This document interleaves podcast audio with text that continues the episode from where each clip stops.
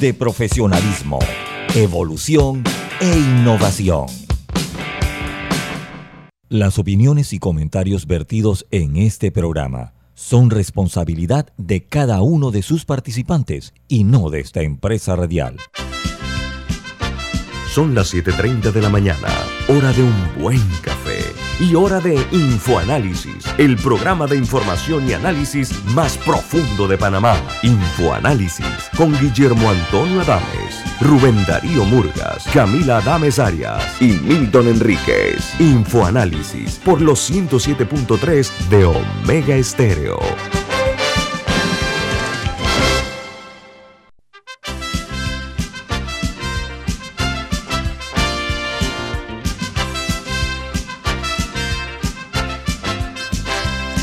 Hola, buen día, bienvenidos. Esto es Info Análisis, un programa para la gente inteligente. Este, hoy es, bueno, ya estamos, imagínense, hoy es 10 de mayo del año 2022, el calendario no se detiene. Vamos a recordarles que este programa se ve en vivo, en directo, en Facebook Live.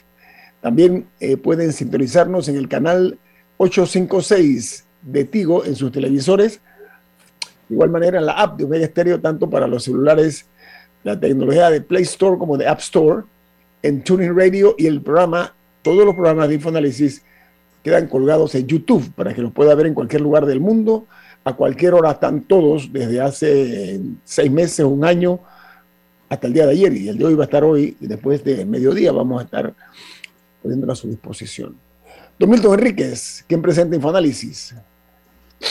Café Lavazza café italiano espectacular que usted puede conseguir en los mejores supermercados, lo puede pedir en los mejores restaurantes y también solicitar servicio a domicilio por internet a través de www.lavazzapanamá.com.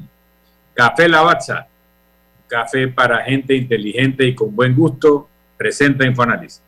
Amigos, el próximo 15 de mayo es una fecha importante para el partido de gobierno, el Partido Revolucionario Democrático. Hay varias corrientes que están eh, eh, a la vista de todos. Eh, hay mucho ruido en torno a lo que sucede en ese estadio del partido más numeroso del país. Hoy hemos invitado a este programa, a Infoanálisis, al secretario general del PRD, don Pedro Miguel González, a quien damos la bienvenida. Buen día, ¿cómo está, don Pedro Miguel? ¿Qué tal? Buenos días a todos y buenos días a toda la audiencia también. Usted antes fue diputado, ¿no, Pedro Miguel? Usted, usted ocupó una curul, ¿no? Sí, yo fui diputado en tres periodos. En, el gobierno de Mireya Moscoso, de Martín Torrijos y de Juan Carlos Varela. Ok. A ver, vamos a, vamos a, iniciar por el principio.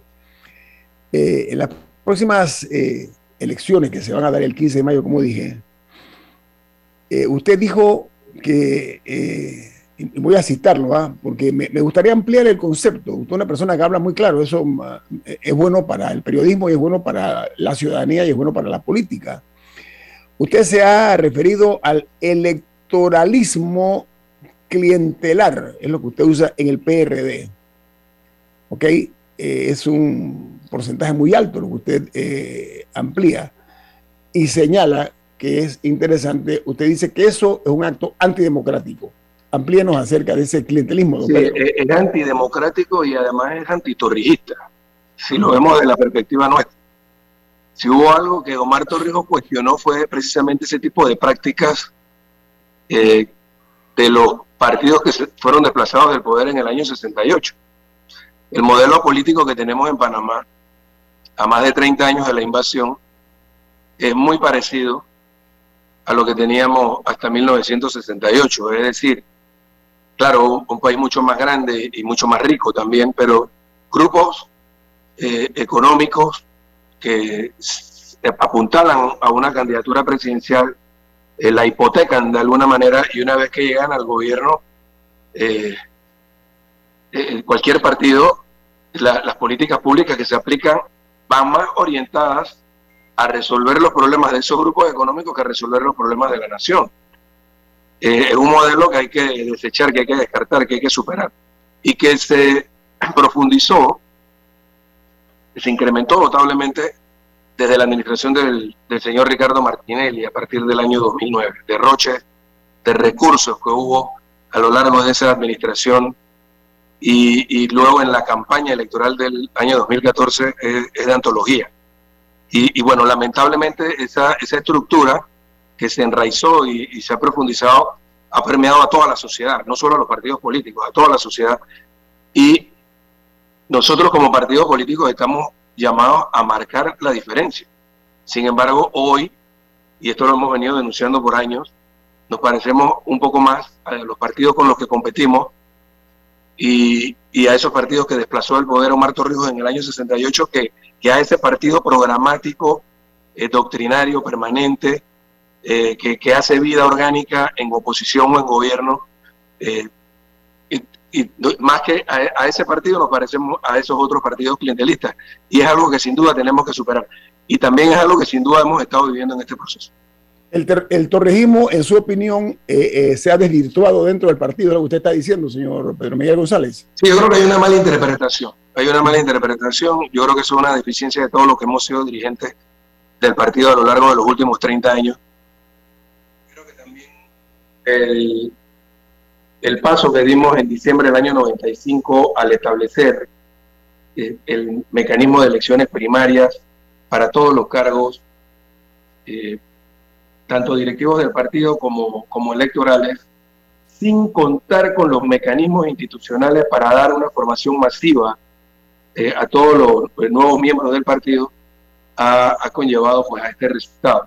Yo, yo creo que es algo que de manera eh, mesurada, eh, en frío, una vez que pase este proceso, deberíamos los dirigentes del partido eh, reflexionar, meditar y ver cómo hacemos los correctivos que corresponden. Pedro, el, creo que entonces presidente del partido PRD, Gerardo González, se opuso radicalmente al tema de las primarias y anunció todos los problemas que iban a padecer si se metían por ese camino. Hoy en día el PRD es un partido de 700 mil inscritos. Para que tengamos una idea de las proporciones, Panamá es un país de cuatro y medio millones de habitantes. España, que tiene 10 veces más habitantes, cerca de 49 millones de habitantes, el PSOE, que es el partido equivalente al PRD, no llega a 200 mil inscritos. En un país de 49 millones de habitantes, el partido de gobierno socialdemócrata, parte de la misma internacional y en parte padre de la criatura, porque el PRD tuvo la, intervención de varios partidos socialdemócratas en su formación, no llega a 200 mil inscritos. Y uno tiene que preguntarse a qué se debe esa hipertrofia, qué, se busca con tener 700 mil inscritos y em, si el PRD sigue siendo un partido socialdemócrata, porque en, en obra de gobierno, no sé, no lo veo. ¿Cómo lo ves tú como secretario general y si recuerdas las opiniones de tu padre en el tema de las primarias. Sí, por supuesto. Él, utilizó una expresión muy folclórica en, aquel momento que el doctor Pérez Valladares recordaba en el pasado Congreso, cuando recorrió el país. Él decía, ahora sí nos fuimos a la, ya tú sabes. Eh, sí, porque, bueno, si, tú no tienes los mecanismos institucionales para dar formación a, una gran cantidad de miembros, ocurre que tienes a una organización eh, más de carácter electoral que, de carácter programático. Y, y, eso es lo que ha venido ocurriendo. El resultado que tenemos es producto de, de, ese cambio paradigmático que tuvimos en el año 95, que creo que en algún momento debiéramos revisar. Y no me refiero a eliminar el, el sistema de elecciones primarias, sino revisarlo y también establecer mecanismos institucionales para, eh, ¿cómo te diría?, lograr que aquellos que en algún momento representen al partido eh, en cargos electorales cumplan con un mínimo de, formación política. Yo creo que eso es importante. Respecto al tema de la socialdemocracia, yo creo que la, la socialdemocracia a nivel global debe hacer un alto y reflexionar. Nosotros hemos hecho ya en varias ocasiones ese llamado en reuniones de la Internacional Socialista porque no en Panamá, no el PRD, a nivel global, bueno, buena parte de la pérdida de respaldo que tuvo el Partido Socialista francés, por ejemplo, y la mayoría de los partidos socialdemócratas en Europa, se debe a que durante más de 30 años se plegaron a las políticas neoliberales que fueron impulsadas eh, bueno, por las potencias de Occidente. Y, yo creo que de alguna manera se ha desvirtuado y se rompió el enlace con sectores sociales importantes en cada uno de nuestros países. Y en el caso de Panamá, eh, nosotros lo hemos venido planteando ya por eh, alrededor de cinco años, desde que en el año 2017, una vez en la nueva dirección política, iniciamos un proceso de debate que culminó con el establecimiento de una visión que denominamos 2050, como veíamos a Panamá a mediados de este siglo, en cada una de las áreas del desarrollo nacional. Planteábamos esa reflexión, cómo nosotros fuimos a lo largo de, los últimos 30, un poco más de 30 años después de la invasión, a través de las políticas públicas que fuimos aplicando, fuimos debilitando al Estado y transfiriendo competencias, no, no al sector privado nacional, sino al sector privado transnacional. Nosotros luchamos por, por casi 100 años por lograr el perfeccionamiento de la independencia nacional para que nuestros recursos naturales fuesen principalmente para el beneficio de la nación panameña, pero vemos que todos los sectores estratégicos eh, prácticamente están en manos del capital eh, privado transnacional. Y en algunos casos es muy poco lo que le llega a la nación panameña. Yo creo que eso es una reflexión que debemos hacer y que venimos impulsando desde nuestro partido. Y en ocasiones ocurre que se toman decisiones en la gestión de gobierno de un gobierno del PRD que van a contrapelo de esos planteamientos. Pero Pedro, el PRD es un partido que tenía como bandera en origen, antes de ser PRD, cuando era Movimiento Nuevo Panamá, la descolonización. Y parece que los partidos políticos han sido colonizados por el gran capital y responden primero a los intereses del gran capital y después a cualquier programa. El PRD, ¿cómo se libera de eso? Bueno, nosotros, en efecto, este modelo del que hablaba hace un rato, del clientelista, tiene como actores visibles a los dirigentes de los partidos políticos y tiene como actores visibles a los funcionarios de gobierno y a los funcionarios de elección popular. Pero los verdaderos beneficiarios de este modelo clientelar son los poderes fácticos son aquellos sectores que mencioné hace un rato, apuestan a todos los caballos en la carrera y una vez que hay un ganador, eh, se benefician de las políticas públicas que se aplican. Eso pienso que se rompe con un liderazgo, un liderazgo consecuente, un liderazgo eh, que logre el respaldo no solo a lo interno de una organización política para llevarlo al poder, sino también de la sociedad. Porque en efecto, yo sí creo que nosotros tenemos que cambiar el status quo en Panamá. No se trata solo de una reforma constitucional que le brinde mayor participación a la ciudadanía, que establezca mecanismos de fiscalización ciudadana y que haga o genere un mayor balance entre los poderes del Estado en un gobierno hiper, un modelo de gobierno hiperpresidencialista, sino que también debe pasar por la revisión de los marcos regulatorios de cada uno de los sectores estratégicos de la nación. Me refiero a telecomunicaciones, me refiero a energía, me refiero a minería, me refiero a, puertos y, bueno, la, política eh, del desarrollo marítimo en términos generales, es decir, turismo.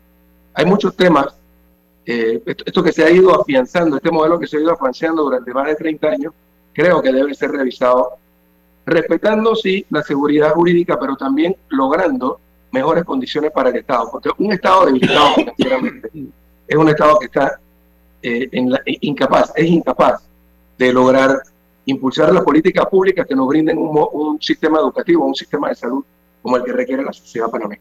Vamos al corte comercial. Esto es Info Análisis, un programa. Estoy teniendo problemas con el audio. No sé si podré escucharlo un poco más alto. ¿Cómo no? Comercial. Esto es Info Análisis, un programa para la gente inteligente. Hogar y Salud les hace la vida más fácil con la extraordinaria línea de pañales nocturnos para adultos Prevail. Los pañales nocturnos para adultos Prevail son 100% absorbentes y de uso prolongado. Sus exclusivos materiales los hacen 100% respirables, brindando máxima comodidad para su conveniencia, los pañales Prevail vienen en todos los tamaños. Visite cualquiera de las sucursales de Hogar y Salud y pida sus pañales nocturnos para adultos Prevail. hogar y salud. Les hace la vida más fácil. Los bañales nocturnos para adultos Prevail tienen su descuento para jubilado. Omega Stereo tiene una nueva app. Descárgala en Play Store y App Store totalmente gratis. Escucha Omega Stereo las 24 horas donde estés con nuestra aplicación totalmente nueva. Lograr todas tus metas ahora es más easy. Con Banisi y nuestros préstamos personales. Consolida tus deudas. Nuestras excelentes tasas se adaptan a tu perfil. Ahora tu banco es más easy. Solicítalo ya. www.banisipanamá.com. Banisi, siempre fácil. La gente inteligente escucha InfoAnálisis. Los anunciantes inteligentes se anuncian en InfoAnálisis. Usted es inteligente. Llame al 269-2488 y todos lo sabrán. Infoanálisis, de lunes a viernes de 7 y 30, 8 y 30 de la mañana, en donde se anuncian los que saben. Delta está siempre cerca de ti, cerca de nuestras tradiciones, cerca de tus metas y también cerca de las necesidades de tu negocio. Por eso te ofrece la tarjeta MaxiFlota, con la que puedes controlar, monitorear y obtener reportes del consumo de combustible de la flota de tu empresa, mientras acumulas millas con EdMiles. Solicita tu tarjeta MaxiFlota llamando al 279-2929. Delta, para darte la mejor atención siempre cerca de ti. ¿Llamas a tus amigos todos los días? ¿Tienes cuentos que duran horas y horas y horas? ¿Eres de los que siempre están activos en el chat? Adquiere un plan postpago con ilimitada desde 30 balboas y mantente conectado con Claro. Promoción válida del 1 de mayo al 31 de agosto de 2022. Para más información ingresa a claro.com.pa. Ya viene InfoAnálisis, el programa para gente inteligente como usted.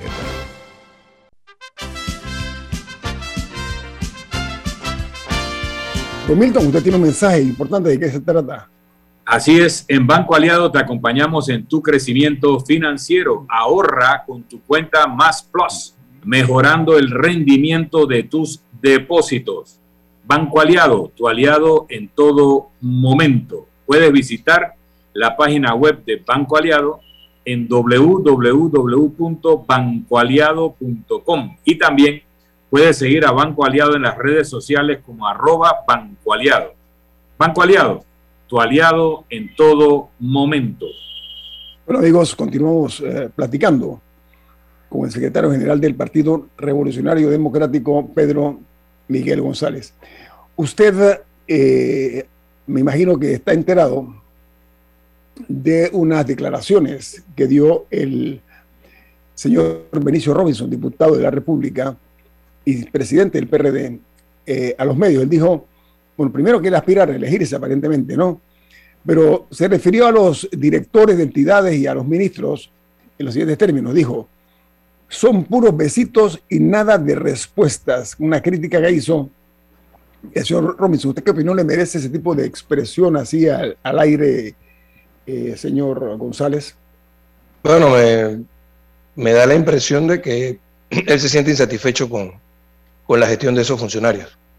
Que, me imagino que se está refiriendo a aquellos funcionarios que además de tener esa condición eh, pretenden ser los dirigentes del partido. me imagino que eh, eso. Usted mencionó eh, la riqueza del país, los recursos que tenemos. En este programa nosotros hemos, hemos sido críticos del contrato que se le dio a Panama Ports. Y usted adoptó esa postura coincidentalmente, sin haber hablado nosotros. Usted fue un crítico de este contrato de Panama Ports. ¿Por qué considera usted que era lesivo a los intereses del país por qué lo rechazó, señor Pedro Miguel González? Bueno, porque esta es una empresa que, llegó a Panamá con condiciones muy especiales. Cuando ganó aquí el acto público en el año 96, 97, eh, recordemos, no, no solamente se trataba de que Panamá era dueño iba a ser dueño del 10% de las acciones de la empresa, sino que Panamá, el Estado panameño iba a recibir 22 millones de dólares de arrendamiento más el 10% de los ingresos brutos.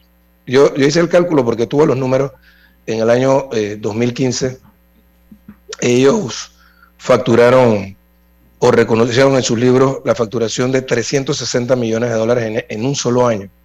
Ese año nosotros dejamos de percibir los 22 millones más 36 millones, es decir, 58 millones de dólares en un año que no recibimos.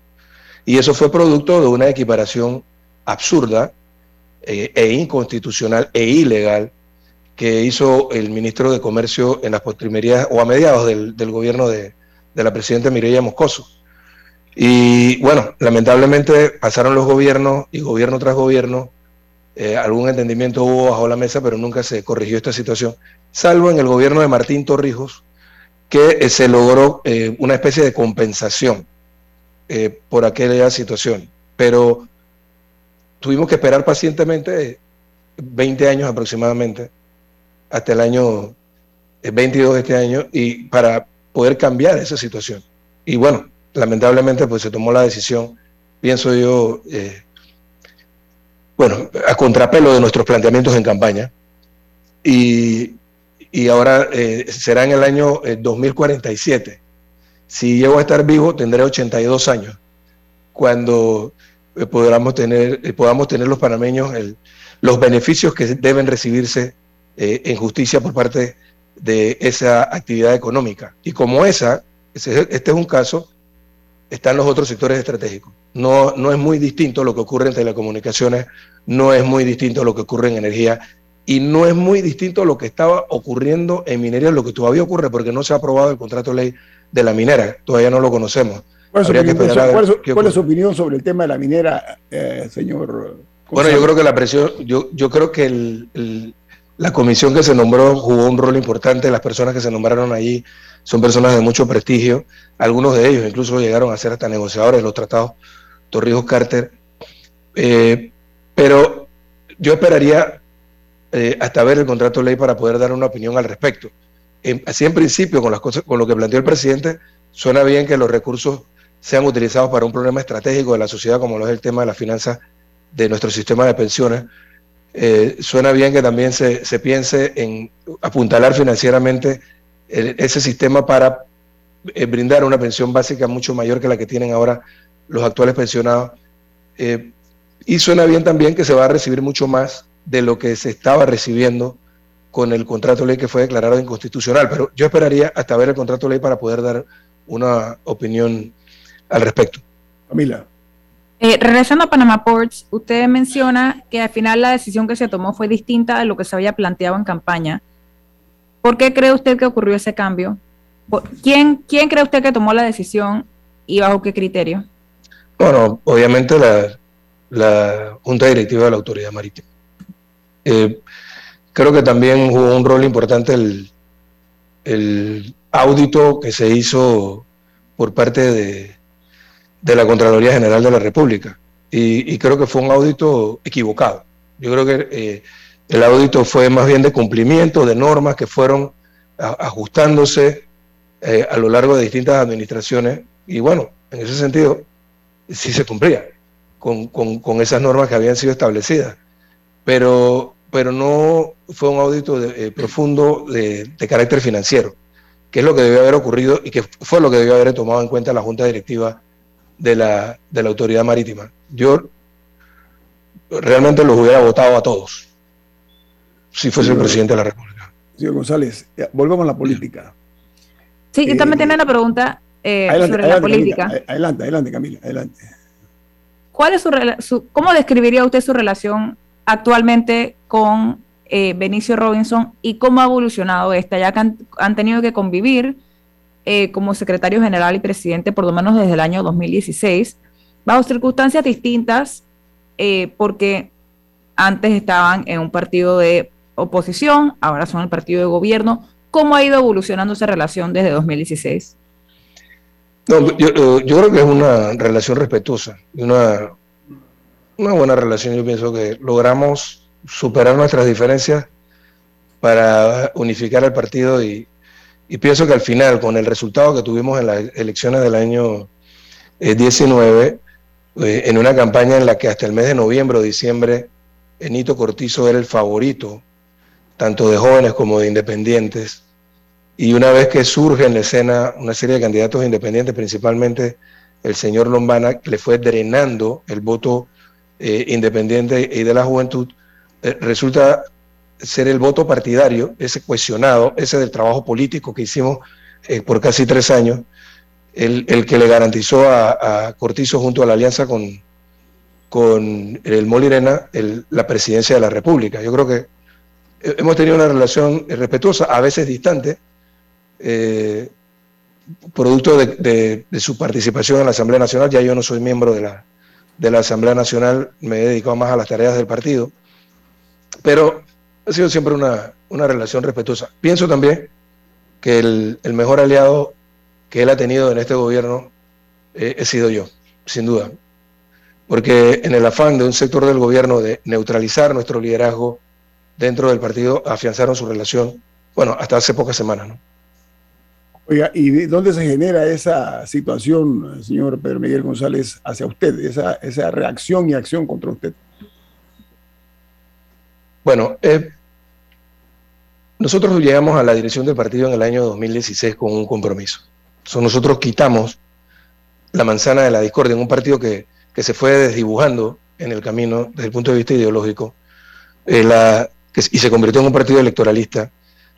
Eh, la, candidatura presidencial se convirtió en una especie de manzana de la discordia.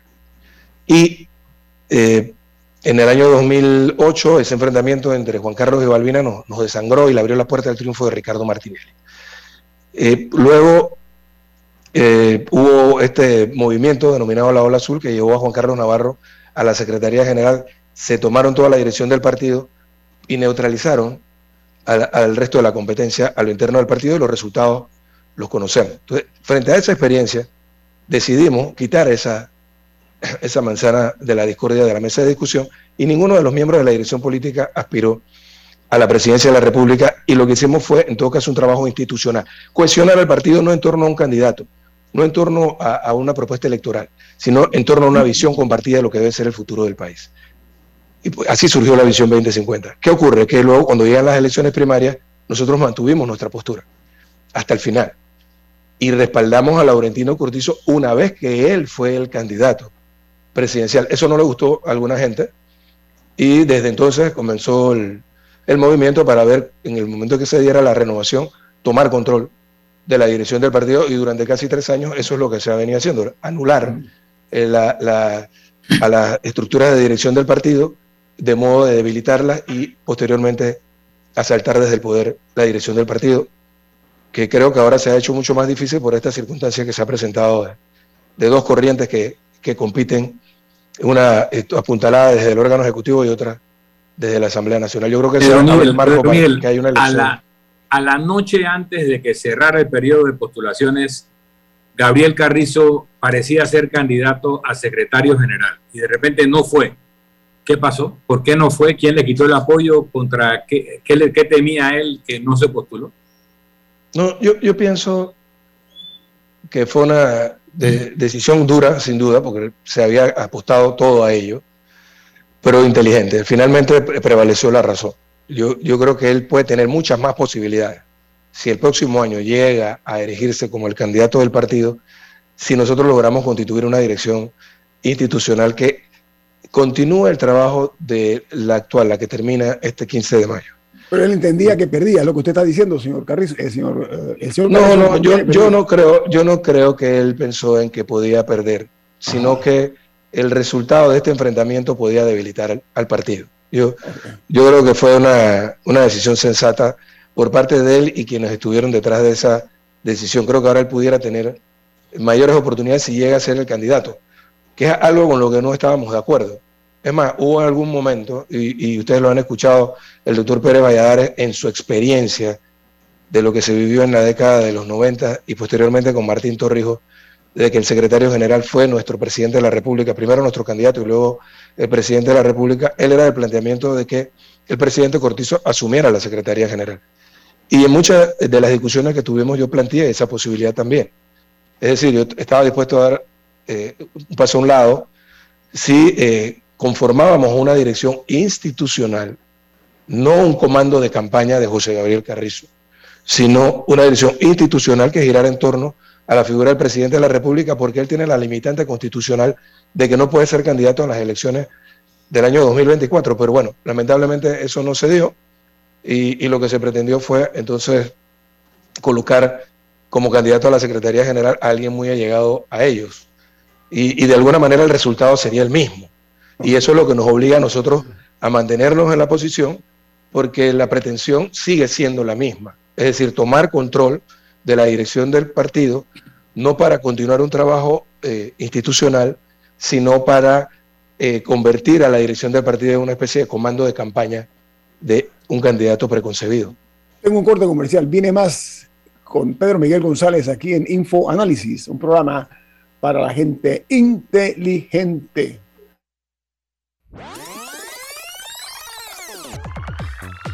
Omega Stereo tiene una nueva app. Descárgala en Play Store y App Store totalmente gratis. Escucha Omega Stereo las 24 horas donde estés con nuestra nueva app.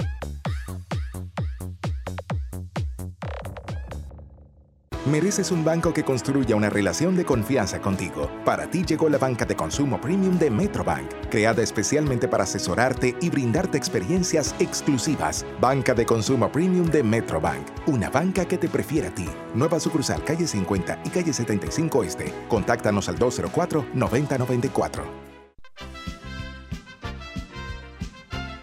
La gente inteligente escucha InfoAnálisis los anunciantes inteligentes se anuncian en InfoAnálisis.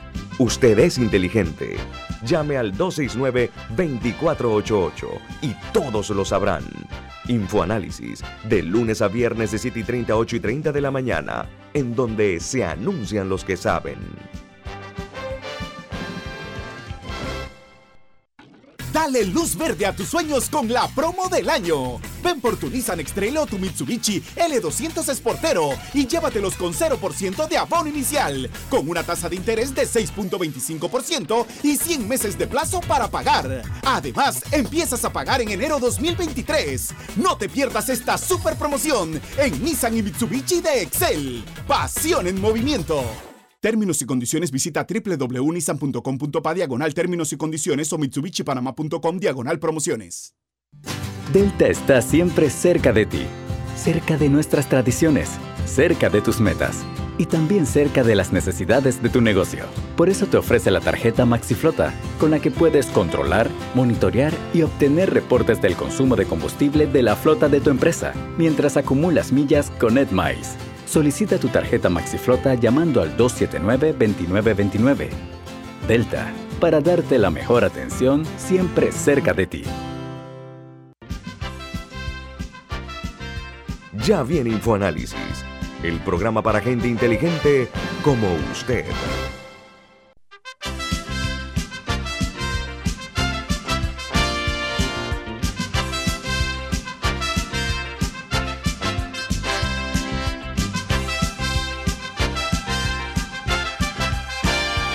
Bueno, hoy nosotros tenemos el gusto de contar con la participación de secretario general del Partido Revolucionario Democrático, que es parte ahí como un, un, cisma, ¿no? En este momento, dentro del partido, difícil de poder eh, eh, taparlo. Es evidente las corrientes, el movimiento telúrico que se siente dentro del PRD, pero tenemos la suerte de tener aquí en Infoanálisis una persona que es clara en sus expresiones. Yo creo que al señor Pedro Miguel González se le reconoce, por lo menos yo lo hago, que habla sin ningún tipo eh, de temores. Usted es un hombre que se atreve y dice la cosa como, como piensa y como cree por su convicción.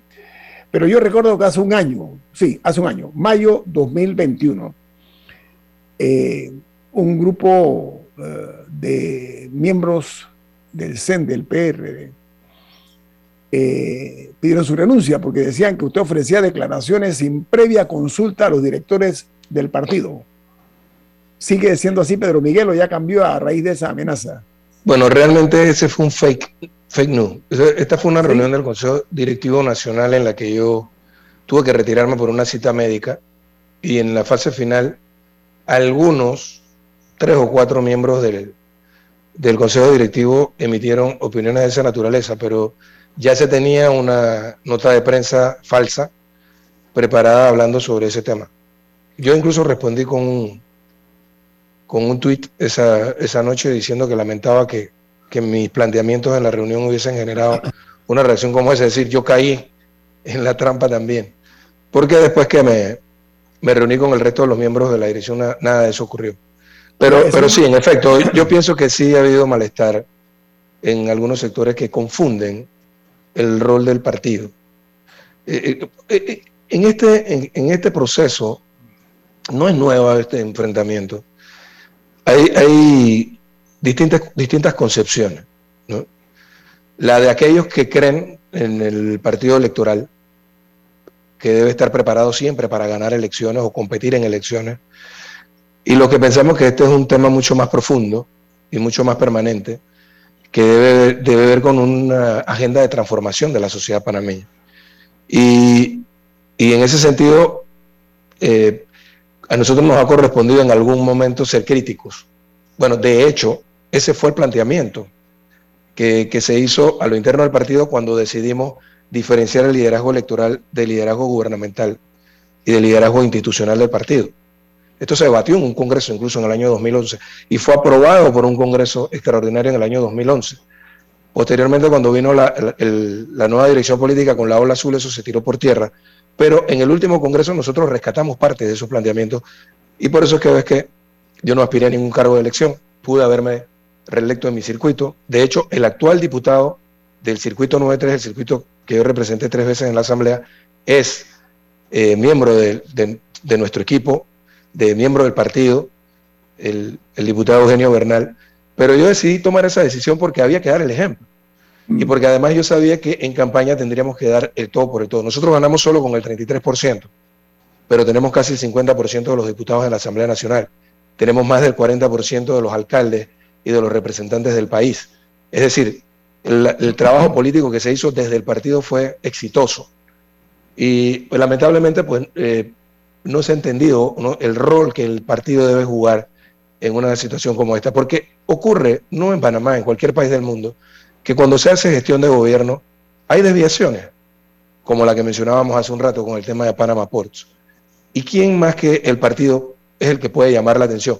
Y cada una de las declaraciones que yo he hecho a lo largo de estos tres años, o casi tres años de gobierno, están sujetas a una línea política del máximo organismo de dirección del partido, como lo es su Congreso. Nosotros en marzo del año 2018 aprobamos la visión 2050 como una línea política del partido. Y en todo caso, habría que llamarle la atención a los que se desvían de esa línea política.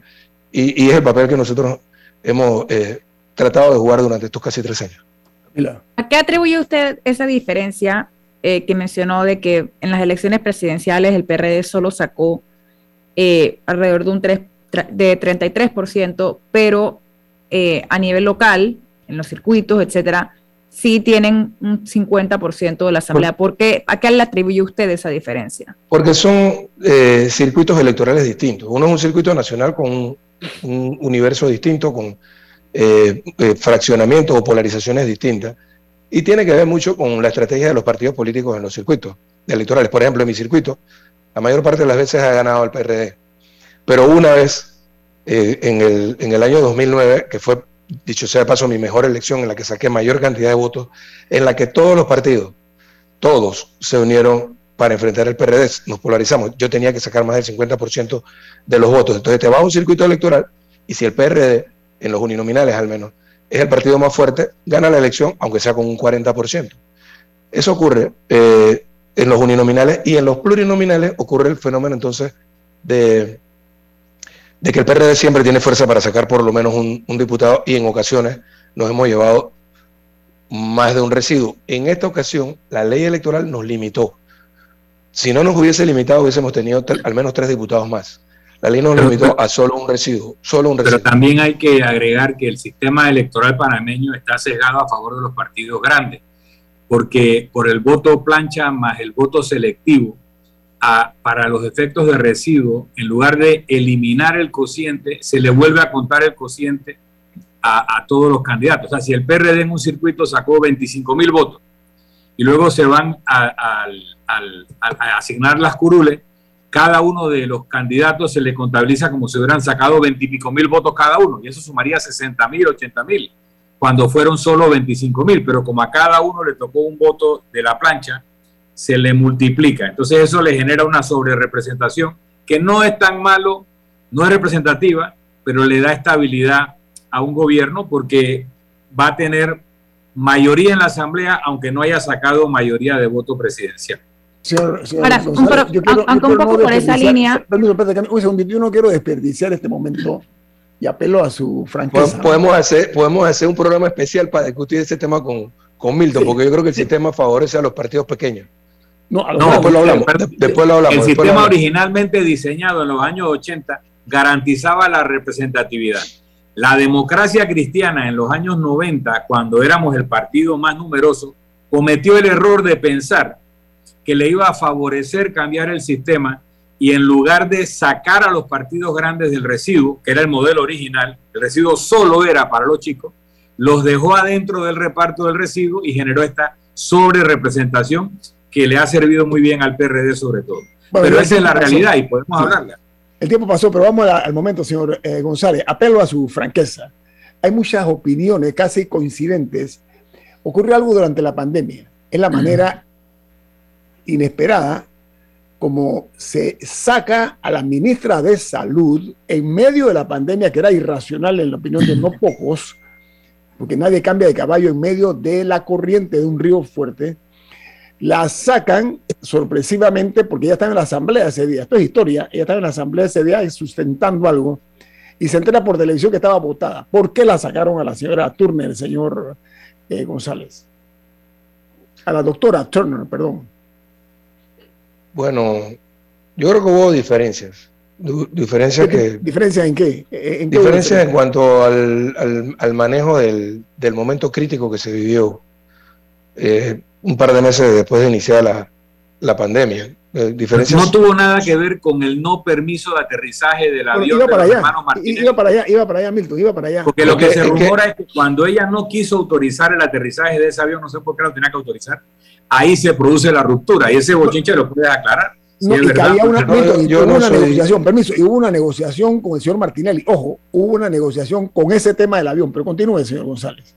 No, yo no puedo aclarar algo que no, no te consta. Que no conozco, que no me consta. O sea, yo no, pero, pero no fui actor, no, no, no, no fui actor en ese. Yo, yo lo que sí sé es que si hubo alguna eh, resistencia, no a, a firmar el visto bueno para un vuelo humanitario, sino eh, sobre la responsabilidad que debían tener otros funcionarios de la gestión pública, como el, el canciller en su momento, u otras instituciones que estaban relacionadas con el tema. Y creo que si eso se hubiese dado, no habría habido ningún inconveniente con el tema del visto bueno, pero yo no podría decir categóricamente que eso fue, por ejemplo, la gota que derramó el vaso. Y no era que eso, ya sería, eso ya sería entrar en el terreno de la especulación, yo no puedo hacer eso. No, ¿Y, en qué momento surgió el nombre de...? Permiso, Camila, no, no, será que brillaba, hay gente que dice que brillaba demasiado y que generó algún tipo de envidia, etcétera. ¿Qué, hay, hay, de eso? Todo eso, todo, todo eso sería entrar en el, el terreno de la especulación. Sin, sin embargo, pienso que, que ella tuvo un momento protagónico muy importante eh, y muy sensitivo para toda la sociedad panameña que la, la catapultó en su momento, sin duda. Y la respaldas para presidenta del partido en ese momento. y creo que como ella, y creo que como ella, perdón Milton, y creo que como ella eh, en su momento eh, despegó de esa manera, pudo haber gente preocupada por, por ese despegue en cuanto a, popularidad. ¿Y tú la respaldas para presidenta? Yo, yo, yo, la, sin duda, yo la acompañé a ella en, la, en el momento de la postulación. Yo, sin embargo, te, te cuento, ella ha estado haciendo campaña por su cuenta, porque eh, eh, hay un fenómeno interesante en este Congreso. Producto de algo. Ampliamos, al regreso, don, Pedro Miguel, ampliamos porque sí, correcto. un tema. Sí, eh, tengo un corte comercial y después se lo paso a Camila. Viene más aquí en Info Análisis. Este es un programa para la gente inteligente. Omega Stereo tiene una nueva app. Descárgala en Play Store y App Store totalmente gratis. Escucha Omega Stereo las 24 horas donde estés con nuestra aplicación totalmente nueva. Delta está siempre cerca de ti, cerca de nuestras tradiciones, cerca de tus metas y también cerca de las necesidades de tu negocio. Por eso te ofrece la tarjeta MaxiFlota, con la que puedes controlar, monitorear y obtener reportes del consumo de combustible de la flota de tu empresa, mientras acumulas millas con EdMiles. Solicita tu tarjeta MaxiFlota llamando al 279-2929. Delta, para darte la mejor atención siempre cerca de ti. Lograr todas tus metas ahora es más easy. Con Banisi y nuestros préstamos personales. Consolida tus deudas. Nuestras excelentes tasas se adaptan a tu perfil. Ahora tu banco es más easy. Solicítalo ya. www.banisipanamá.com. Banisi, siempre fácil. La gente inteligente escucha InfoAnálisis. Los anunciantes inteligentes se anuncian en InfoAnálisis. Usted es inteligente. Llame al 269-2488 y todos lo sabrán. Infoanálisis, de lunes a viernes de 7 y 30, 8 y 30 de la mañana, en donde se anuncian los que saben.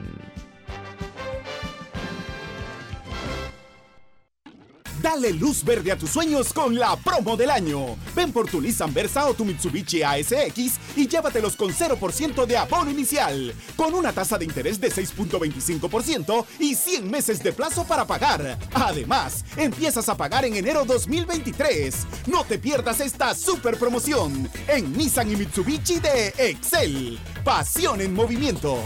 Términos y condiciones visita www.nissan.com.pa diagonal términos y condiciones o mitsubishipanama.com diagonal promociones. Inundado de papeles en su oficina. Gasta mucho tiempo buscando documentos y archivos. En Solutexa digitalizamos los documentos de su empresa y le proporcionamos un software poderoso y fácil de usar para que pueda organizar y encontrar esos documentos escaneados. Llámenos al 209-4997 para un demo sin compromiso. Solutexa, expertos en digitalización y gestión documental.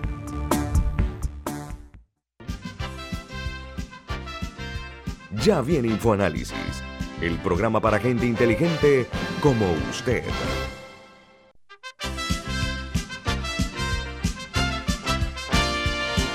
Okay. Pedro Miguel González, hoy en InfoAnálisis. Camila. ¿En qué momento surgió el nombre de Rosario Turner como candidata a la presidencia del partido? ¿Fue previo o posterior a su destitución?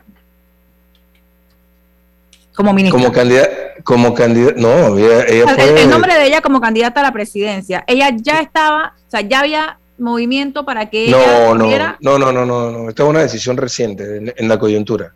Yo creo que es algo que ella meditó por mucho tiempo y eh, al, al no darse esta dirección de consenso de la que hablamos hace algún rato, eh, lo vio como una oportunidad y, decidió postularse. Es lo que pienso. Señor Pedro Miguel González, usted, usted es un hombre contestatario, usted no es, no es de, guardarse, intoxicarse internamente con, con situaciones, usted las externa. Y usted declaró que desde el gobierno quieren asaltar las estructuras del PRD. Amplíeme eso, si es tan amable, señor González. Bueno, es lo que expliqué hace un rato. Toda la estrategia de, neutralizar. sí, es que toda la estrategia de, durante casi tres años de anular prácticamente a las estructuras de dirección del partido tenía ese propósito. Esto yo lo planteé a lo interno, lo planteé a lo interno del partido desde eh, principios del gobierno, de reuniones internas que tuvimos. Y, a espaldas del bueno, no, o sea, no, lo, que ha ocurrido es eso. Pues, vamos a ver, nosotros durante la administración de Pérez Valladares y durante la administración de Martín Torrijos, eh, en las que el secretario general era el presidente de la República, todas las decisiones, las más importantes, fueron siempre debatidas y aprobadas en las instancias de dirección del partido, incluso al nivel del directorio nacional, que después del Congreso es la instancia más importante. Eh, tema del Centro Multilateral Antidrogas, por mencionarte un tema, fue debatido en diciembre del año 96 para explorar la posibilidad de establecer ese centro multilateral con un mandato del directorio nacional. Y en el caso de Martín Torrijos, todo lo que se hizo, eh, reforma de la ley orgánica de la Caja de Seguro Social, reforma fiscal, proyecto de ampliación del canal, los temas más estratégicos fueron debatidos en las instancias de dirección y hubo un alineamiento. Y nuestra bancada de diputados estuvo siempre alineada por la institución por el partido, no por el gobierno. Entonces, lo que sé, el, modelo que se ha implementado durante estos casi tres años ha sido eh, anular al partido, esa tercera pata de la mesa, y llegar a entendimientos directos eh, de San Felipe a, las 5 de mayo. Creo, creo que no ha funcionado de la mejor manera. Yo creo que uno de los legados de este Congreso, si nosotros logramos constituir esta dirección institucional con jerarquía propia, con peso propio, con personalidad propia, eh, eh, sería la de restablecer o restituir ese mecanismo. Es lo que más le conviene al gobierno del presidente Cortizo, es lo que más le conviene a nuestro partido y es lo que más le conviene al país. Que haya sinergia entre la dirección del partido y la del gobierno para hacer el mejor gobierno posible en los dos últimos años. Yo creo que es lo único que pudiera ponernos en condiciones de competir con nuestros adversarios para las elecciones del 24. Eh, un minuto nada más y se la paso Camila. A ver, eh, con la retirada del señor José Gabriel Carrizo, surge el nombre de Martín Torrijos como posible candidato presidencial por el PRD.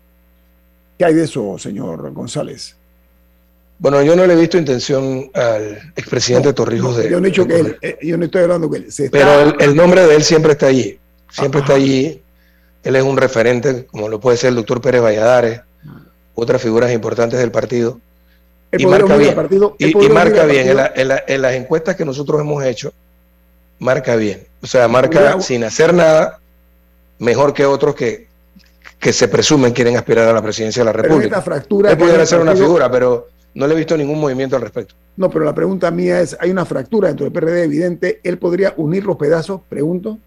Yo no creo que haya una fractura.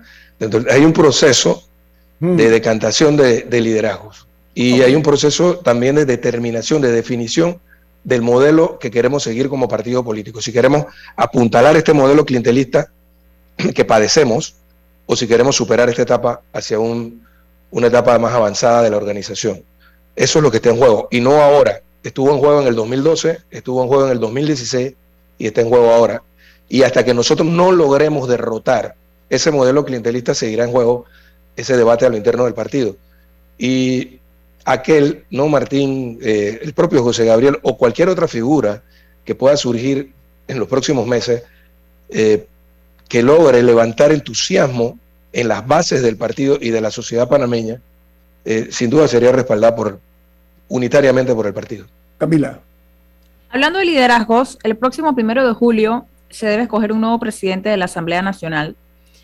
Eh, en la elección pasada, donde salió victorioso el diputado Cristiano Adames, había cinco candidatos. En un momento se pensó que eh, el señor Benicio Robinson iba a competir y él dijo que él tenía todos los méritos para ser presidente de la Asamblea, pero que no iba a correr en ese periodo. Eh, ¿Qué se conversaba un poco dentro del PRD en miras a las elecciones de la Asamblea eh, del próximo primero de julio? ¿Podría llevarse una sorpresa?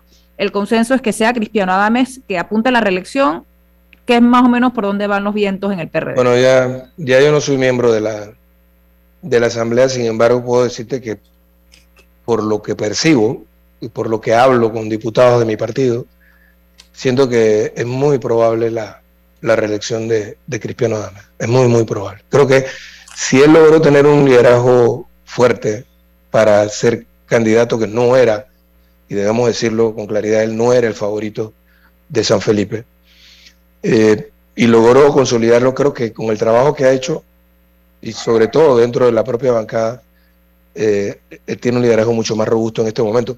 Si yo fuese apostador, yo apostaría por la reelección de Cristiano. Ahora, en ese sentido, que usted dice que no era el candidato favorito de San Felipe y eso se, se, hablaba eh, al momento de la elección, ¿ha sido tensa la relación entre el Ejecutivo y la Asamblea como se ha percibido? Porque creo que un poco cuando, cuando salían los resultados de las elecciones y se vio la distribución de la Asamblea, hay quienes pensaron o pensamos que el gobierno le iba a tener fácil, con la mayoría aplastante que tenían entre sus diputados y los de Molirena, que le iban a tener fácil en la Asamblea. Y no, no ha aparentado ser así. ¿Cuáles son un poco los puntos de tensión entre el Ejecutivo y la Asamblea? Bueno, mira, el, resultado de estos casi tres años de gestión y sobre todo la relación entre la Asamblea eh, y el Ejecutivo ha sido la falta del componente que mencioné hace un rato. Todos los diputados son funcionarios de elección popular y quieren reelegirse generalmente la gran mayoría quieren reelegirse. Y para eso ellos necesitan un partido fuerte, un partido que los respalde. el, mecanismo que nosotros siempre, históricamente, hemos utilizado para mantener la cohesión y la disciplina eh, en la bancada de diputados o en cualquier otra bancada ha sido, eh, ha sido el mecanismo institucional partidario. Y como se ha prescindido de él, hemos tenido estos resultados. Algunos, eh, ¿cómo te diría?, desencuentros o algunas acciones disparadas fuera de, del, del redil, pero ha sido básicamente por la ausencia de una conducción, de una orientación desde la instancia que debe dirigir la bancada de diputados. Me refiero a las instancias de dirección del partido.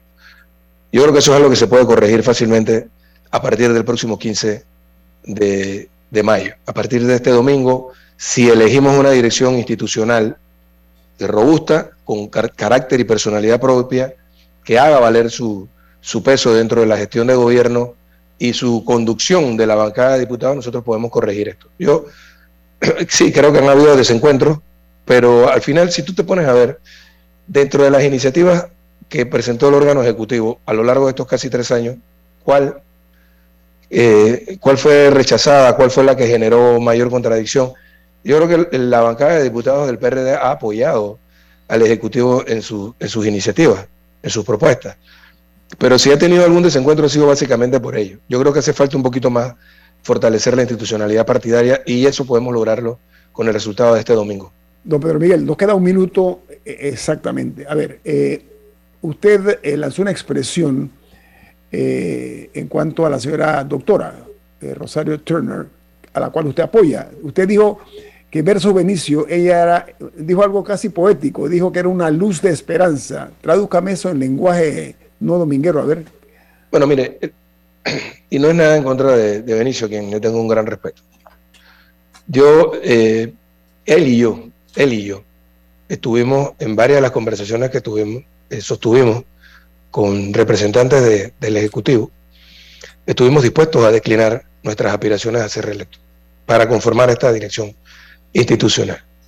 Porque uno tiene ya una participación dentro de este proceso y pienso que la dirección de, los partidos políticos también de alguna manera deben oxigenarse. Eh, cuando surgió la candidatura de la doctora Turner, en efecto, yo, creo que no, no lo digo yo, creo que en, la base social y en la base del partido es una persona que tiene mucha simpatía. Y, es una persona también con una trayectoria intachable en la, en la gestión pública. Y yo creo que en ella tendría todas las posibilidades de, brindarle ese refrescamiento a la dirección del partido. Pero también debo señalarte lo siguiente, que es algo que no, no puedo expresar al final de, uno de los segmentos. Y es el, el hecho de que hay una particularidad en esta campaña. Rosario Turner está siendo respaldada de alguna manera por un sector eh, allegado al gobierno. Y en el caso de Pedro Miguel, da esta circunstancia, como quiera que mi competidor fue presidente de la Asamblea y quien te habla también ha sido muy conocido en ese órgano del Estado, la mayoría de los diputados me apoyan a mí. Es una situación muy especial y sui generis. Buena parte del respaldo que ella tiene proviene del órgano ejecutivo y buena parte del respaldo que yo tengo proviene de la Asamblea Nacional. De modo que ella ha caminado su campaña por su cuenta y yo lo he hecho eh, por la mía. Pero eh, bueno, al final creo que ambos, como ella lo ha declarado, podría trabajar con quien sea electo por los delegados, igual que mi persona. Y ya lo demostramos durante más de cinco años en el caso de Benicio Robinson y mi persona, como lo mencioné hace un rato, pues logramos unificar el partido y llevarlo al triunfo. Ok, don Pedro Vila González, gracias por estar con nosotros esta mañana. Ha sido muy amable. Que la pase muy bien. bueno, muchas gracias a usted. Por nada, viene Álvaro Alvarado con su programa Sin Rodeos, aquí en Omega Estéreo. Milton, ¿quién despide Infoanálisis? Nos vamos, pero lo hacemos disfrutando una deliciosa taza del café Lavazza café italiano espectacular. Café Lavazza, café para gente inteligente y con buen gusto. Despide Infoanálisis. Ha finalizado el Infoanálisis de hoy. Continúe con la mejor franja informativa matutina aquí en Omega Estéreo 107.3, Cadena Nacional.